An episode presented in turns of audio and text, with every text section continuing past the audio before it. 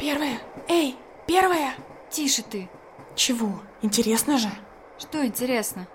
Почему она одна едет? Так она политическая, вот и одна. Не разговаривать. Солдатик мой, курчавенький, хороший, не серчай. Я сказал разговорчики. Так это разве разговорчики? Ты к нам поближе подойди, так пообщаемся. Цыц, говорю, девки. Начальник конвоя вот-вот да придет. Тогда не побалуете у меня. Ой, слушаемся, командир. Что тут за шум? Простите, начальник. Мы тише воды. Ты только в туалет девчонку нашу отпусти. Давно не пускают. А ей не моготу уже. На стоянке нельзя. А когда можно? Когда скажу, тогда и можно будет. Начальник, так она беременная у нас. Плевать ему, спиной повернулся. Начальник, будь человеком. Беременная же, отпусти в туалет. Ребята, это же беспредел какой. Качай, вагон качай. Эй, Качайте, качайте. Эй, вы! Кто кричит? Ноги переломаю. Качай! Сильнее качай. Ладно, прекрати сейчас же. Гриднев, выведи беременную. И зачинщиков найди, быстро!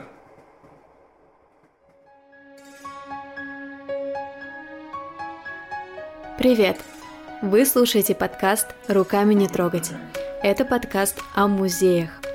Здесь вы не окажетесь на групповой экскурсии, с которой захочется поскорее сбежать. Здесь не будет случайных фактов, долгих интервью и скучных описаний. Зато здесь будут истории, живые картинки прошлого и настоящего, которые зазвучат голосами персонажей и реальных героев, наполнятся таинственными деталями и открытиями, от которых мурашки по коже. Мы знаем, что музеи – это не скучно. Музеи – это истории, это путешествие, в которое хочется отправиться именно так, из любой точки страны и с любопытством. Меня зовут Ира. В этом подкасте я рассказываю о российских музеях. Мой коллега Кирилл рассказывает о зарубежных музеях. А моя подруга и музеолог Арина строго следит, чтобы мы не убежали слишком далеко от исторических фактов и сама рассказывает о них для вас в каждом выпуске. Итак, представим, что табличка «Руками не трогать» уже заняла свое почетное место, и мы начинаем новый выпуск. Сегодня он непростой. Это выпуск про музей истории ГУЛАГа.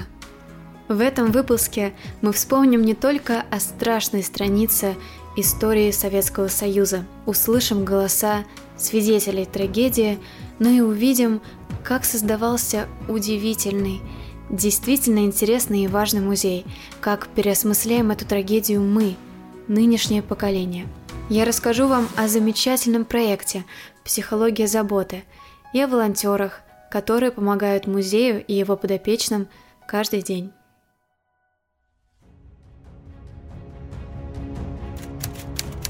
30 июля 1937 года был подписан совершенно секретный приказ НКВД номер 00447. Этим приказом и именно в этот день началась самая кровавая страница в истории Советского Союза – период массовых политических репрессий.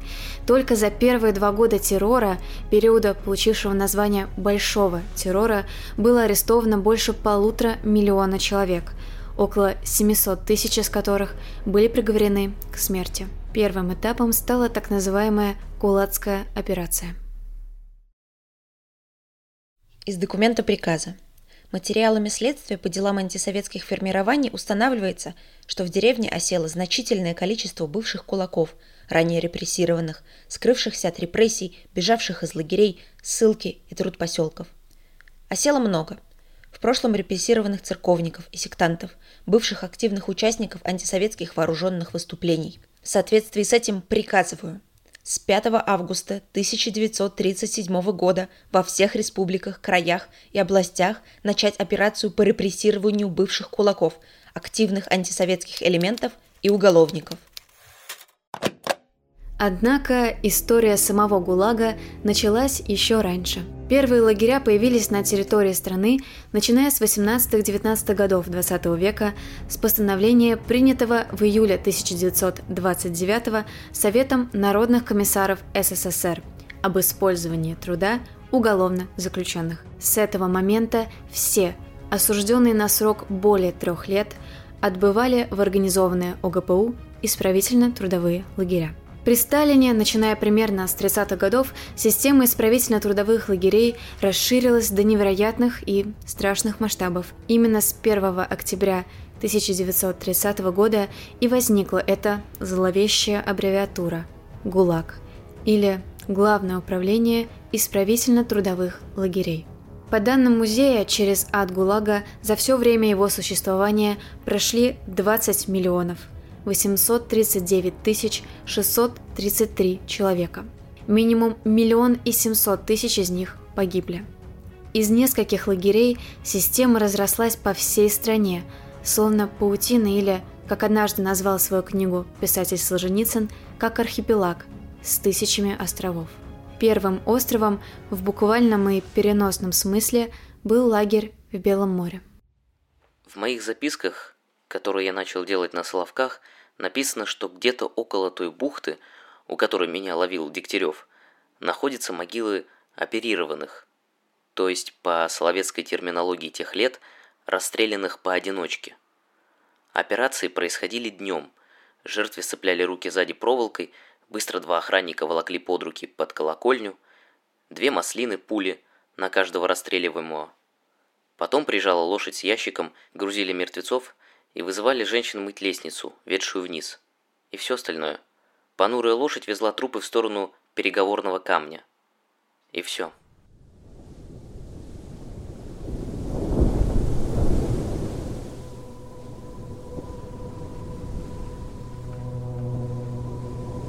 Здесь власть не советская, здесь власть соловецкая.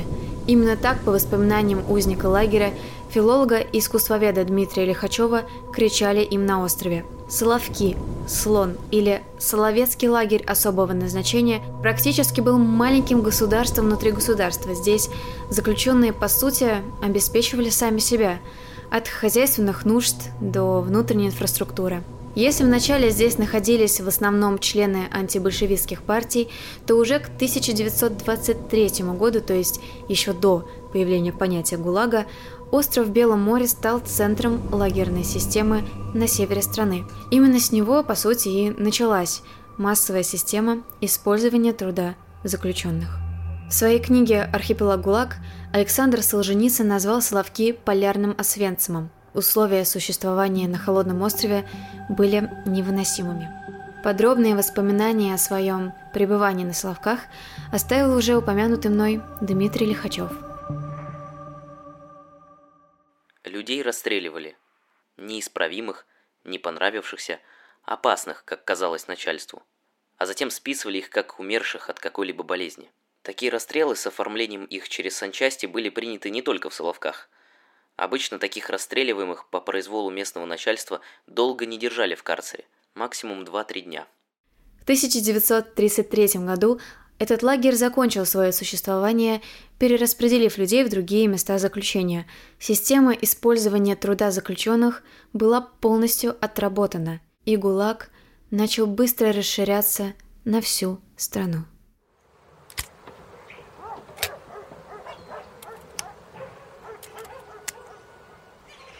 Выстроиться полукругом. Живее. Лагерный начальник Мальцев. Тише, я сказал. Так, какой срок? За что? Недонесение. 10 лет. 58-я. Измена Родине. 10 лет. Антисоветская агитация. 8 лет. Товарищ Мальцев, разрешите? Что такое? Я... я Александра Дементьева. Недонесение. 5 лет. Но, простите, я обязана вам доложить о положении каторжан. Женщины работают на тяжелых работах под землей, хотя это нам запрещено. Одежду отобрали. Нижнее белье у нас теперь только мужское. Жить в бараке невозможно, постоянная вонь. И еще... Ясно. Уводите всех. Ты Шуру не видела? Разве ты не слышала? О чем? Тише ты. В бараке твоя Шура лежит. Чего это она? А вот чего, лежит на полу, вся в крови, избили. Кто? Да тише же ты, иначе вслед за ней пойдем. Начальство, кто еще? Не надо было ей перед Мальцевым выступать. Это по его приказу? Если бы по его, она бы жива не осталась.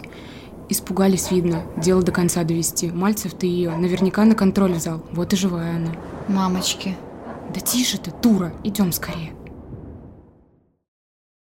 Большой террор – период самых масштабных операций, призванных уничтожить антисоветских элементов, начался в 1937 году.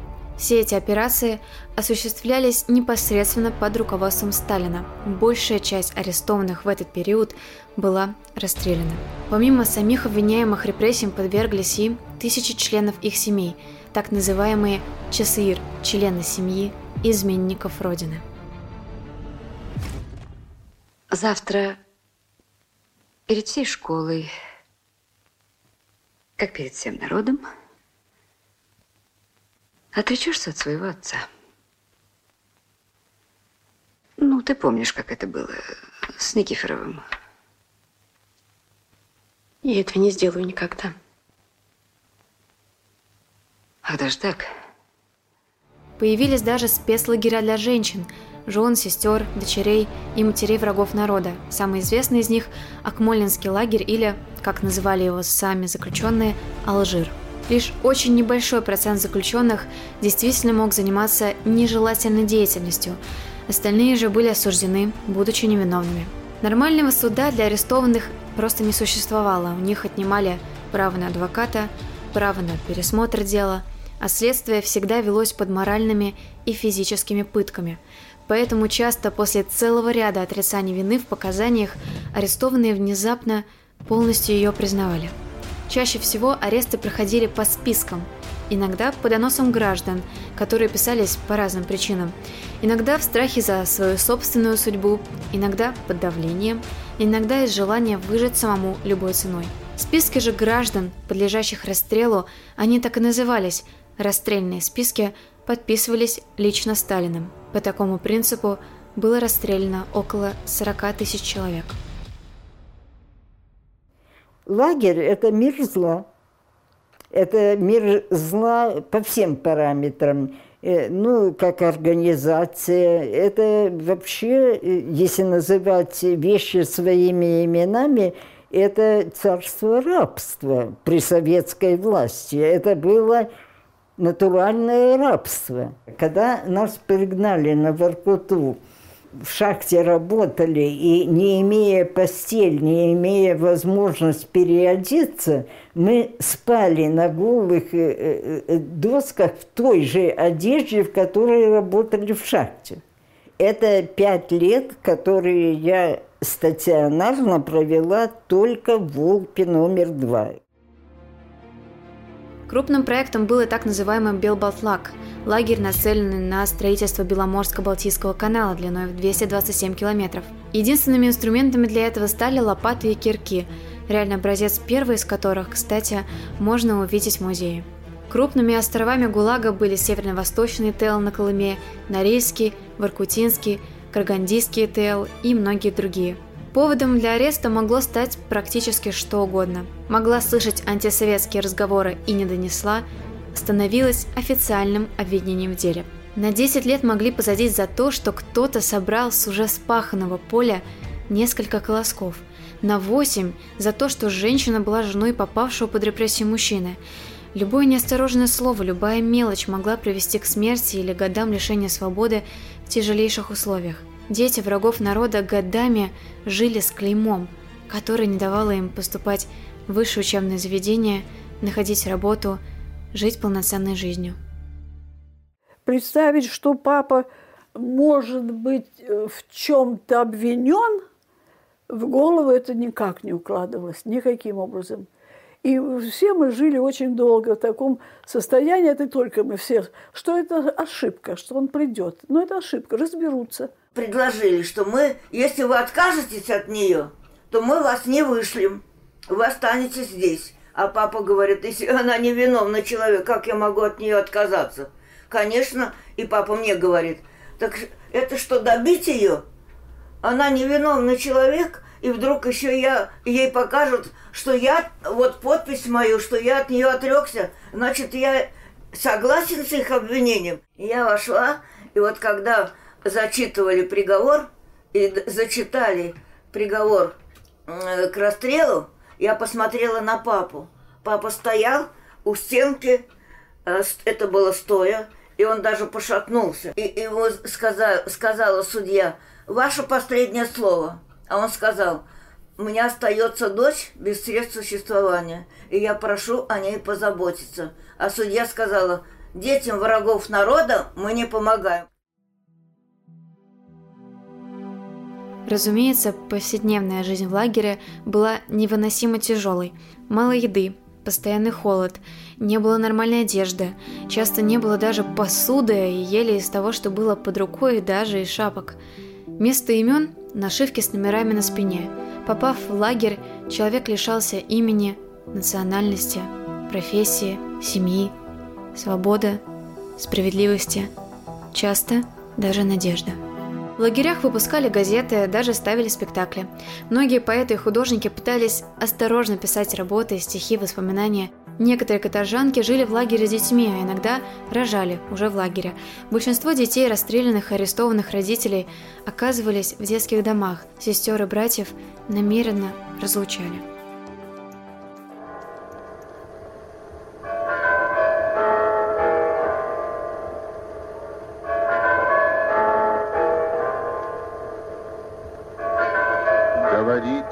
Москва. От Центрального комитета Коммунистической партии Советского Союза, Совета министров Союза СССР и Президиума Верховного Совета СССР. Ко всем членам партии, ко всем трудящимся Советского Союза – 5 марта 1953 года умер Сталин. После его смерти начался долгий процесс освобождения и реабилитации. 27 марта 1953 вышел указ об амнистии. Больше миллиона человек получили свободу, но цена за реабилитацию была высокой. Изломанные судьбы, потерянные или погибшие близкие, годы, иногда даже десятки лет жизни – Мысль основать музей, который бы раскрывал такую тяжелую тему, пришла в голову не простому человеку, а писателю и публицисту, который не понаслышке знает о всех тяготах сталинской лагерной жизни, так как сам был узником лагерей и тюрем ГУЛАГа на протяжении 13 лет. Этот человек – Антон Владимирович Антонов Овсеенко, сын Владимира Овсеенко, российского революционера, активного большевика, оратора и журналиста, а еще одного из главных руководителей военно-революционного комитета и штурма Зимнего дворца. Арестовали меня с большим опозданием. Отца казнили в феврале 38-го, мать погибла еще раньше.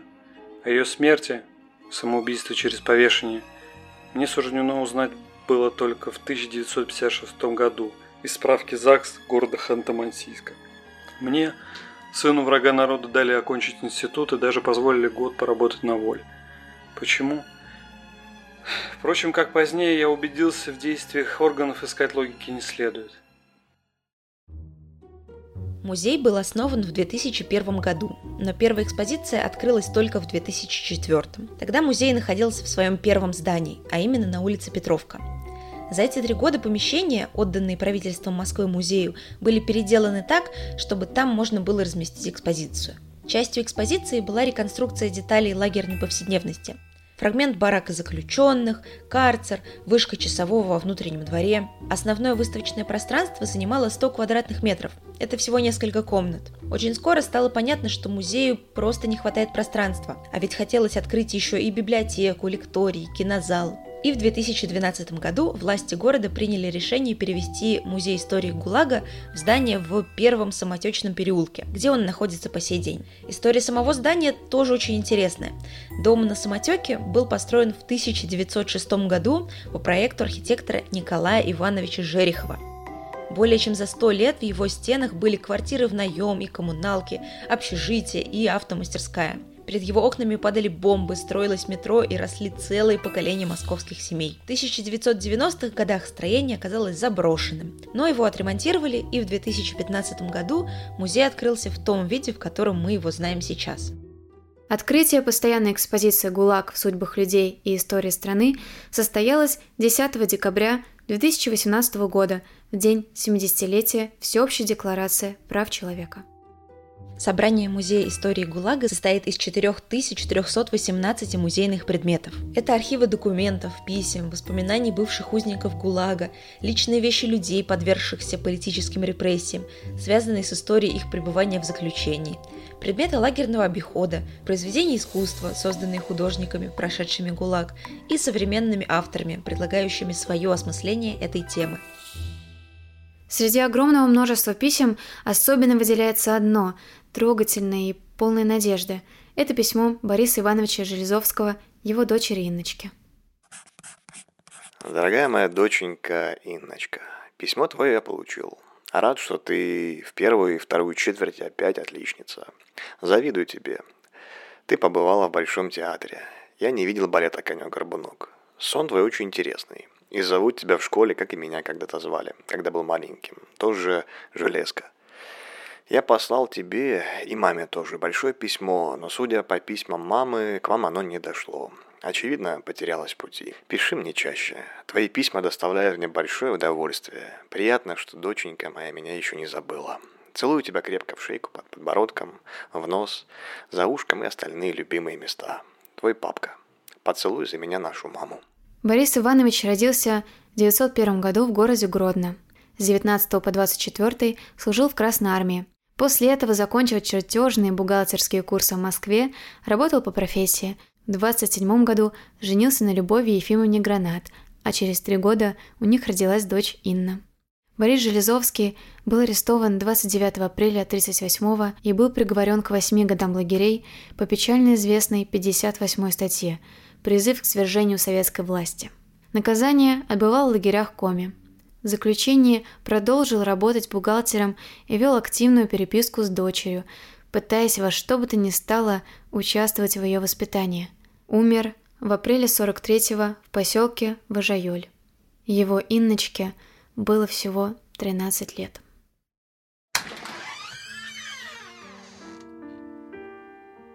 Итак, представьте, при входе в музей зал дверей. Из лагерей, из отделов НКВД, потом экспозиция о первых лагерях.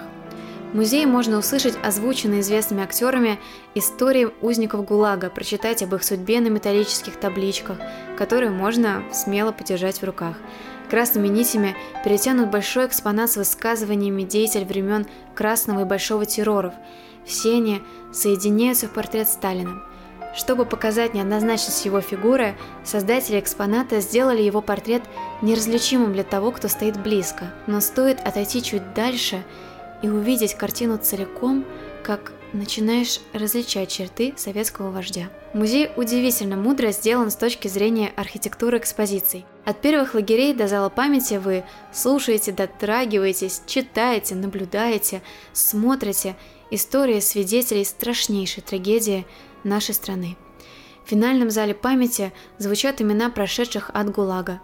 На то, чтобы перечислить их все, уйдут многие годы. В музее действует волонтерский проект. Его участники добровольно помогают музею и его подопечным, жертвам репрессий, записывают их истории, поддерживают в повседневных делах, организуют чаепитие и походы в театр – в сентябре я сама стала частью волонтерского проекта. Например, я побывала дома у сестры основателя музея и дочери революционера Антона Вовсеенко, искусствоведа Тихановой Валентины Александровны. Сейчас ей 99 лет, ей трудно оставаться одной, и я на несколько часов заменила ее сиделку. Я побывала в коммунарке на мемориальном кладбище с другими волонтерами, дежурила в музее. И это удивительно оказаться по другую сторону музея, наблюдать за посетителями, слушать их реакции, их комментарии, наблюдать, как поражают их некоторые экспонаты, особенно мой любимый, самый сильный экспонат с красными нитями. Волонтеры создали уникальный проект «Психология заботы». Один из участников проекта, психолог Валерий Наумов, написал, как мне кажется, очень важные слова – без преемственности поколений не может сложиться полноценное представление о себе и притвориться, что в каждом из нас нет пустоты, связанной с незнанием жизнеописания наших предков, невозможно. Знание о ранах, стыде, боли наших предшественников не страшно. Страшно незнание. И с этими словами трудно не согласиться. Я счастлива, что есть такие проекты. Они часть цели достойный человека. Это делать людей рядом счастливее, мир немножко лучше, приносить добро. В своих письмах о добром, кстати, Дмитрий Лихачев, которого мы вспоминали в этом подкасте, писал. Если человек живет, чтобы приносить людям добро, облегчать их страдания при болезнях, давать людям радость, то он оценивает себя – на уровне этой человечности. Он ставит себе цель, достойную человека. Подробнее о проекте можно прочитать в книге, ну или самому стать его частью, заполнив анкету на сайте. Волонтеры из других городов, кстати, принимают, например, участие в расшифровке документов и интервью. Это тоже важно и очень интересно. 8 октября 2021 года в музее был открыт сад памяти. Сад является продолжением экспозиции, местом для прогулок и размышлений. Он строгий и сосредоточенный, но при этом очень красивый и дающий надежду. Мемориальную часть сада памяти составляют деревья, камни и кустарники, привезенные из мест, имеющих отношение к истории массовых репрессий – Соловков, Кавказа, Казахстана, Урала, Колымы и Дальнего Востока. Многие деревья посажены родственниками жертв репрессий в память о своих близких. Например, Гузель Ибрагимова, дочь татарского писателя и публициста Гумера Галеева, привезла из Красноярской тайги кедровую шишку и вырастила из нее кедр в память об отце. Колымская лиственница посвящена Сергею Павловичу Королеву. Деревья из Нальчика посажены в память о депортациях. По территории сада памяти расставлены светильники с горящими свечами. В самом центре сада – установлена подлинная лагерная вышка, привезенная из колымского лагеря Днепровский. Вышка полностью деревянная, и чтобы безопасно привезти ее в Москву, реставраторам пришлось разобрать ее, задокументировать каждую дощечку и пересобрать ее на новом месте. Лишь несколько досок пришлось заменить, но все остальные собраны один в один. Внизу вышки висит кусок рельса. Он также висел и на территории лагеря. Удары в него призывали на работу или оповещали о завершении рабочего дня. Миллионы каторжников на протяжении многих и многих лет слышали этот удар. Сад – символ обновления, жизненного преодоления той ситуации мучений, унижения и несвободы. Чтобы посетить сад, не обязательно покупать билет в музей, вход свободный для всех. Еще одним проектом последних лет, занимающим важное место в жизни музея, является создание информационного центра на полигоне Коммунарка. Бывший спецобъект НКВД СССР Коммунарка – одно из пяти известных мест массовых захоронений, расстрелянных в Москве. период со 2 сентября 1937 по 24 ноября 1941 на территории Коммунарки было захоронено 6609 человек – Среди них наркомы СССР и союзных республик, военачальники, командующие флотами, руководители разведки, дипломаты, секретари обкомов и начальники управления НКВД, директора заводов и трестов, главные редакторы газет и руководители научных институтов. Участь высокопоставленных лиц часто разделяли их жены, дети и другие родственники. В этой земле лежат представители более 60 национальностей – Большинство людей были осуждены военной коллегией Верховного суда СССР санкция Сталина. Дела рассматривались без участия адвокатов, вызова свидетелей и права на обжалование приговора. До распада Советского Союза коммунарка оставалась охраняемым спецобъектом органов госбезопасности, и о существовании здесь захоронения стало известно лишь в 1991 году. С 2012 года Музей истории ГУЛАГа совместно с Фондом памяти под руководством археолога Михаила Жуковского и заведующего кафедрой археологии исторического факультета МГУ Анатолия Конторовича проводит исследования на территории полигона. Удалось определить точное число захороненных людей и общую площадь некрополя – 1943 квадратных метра.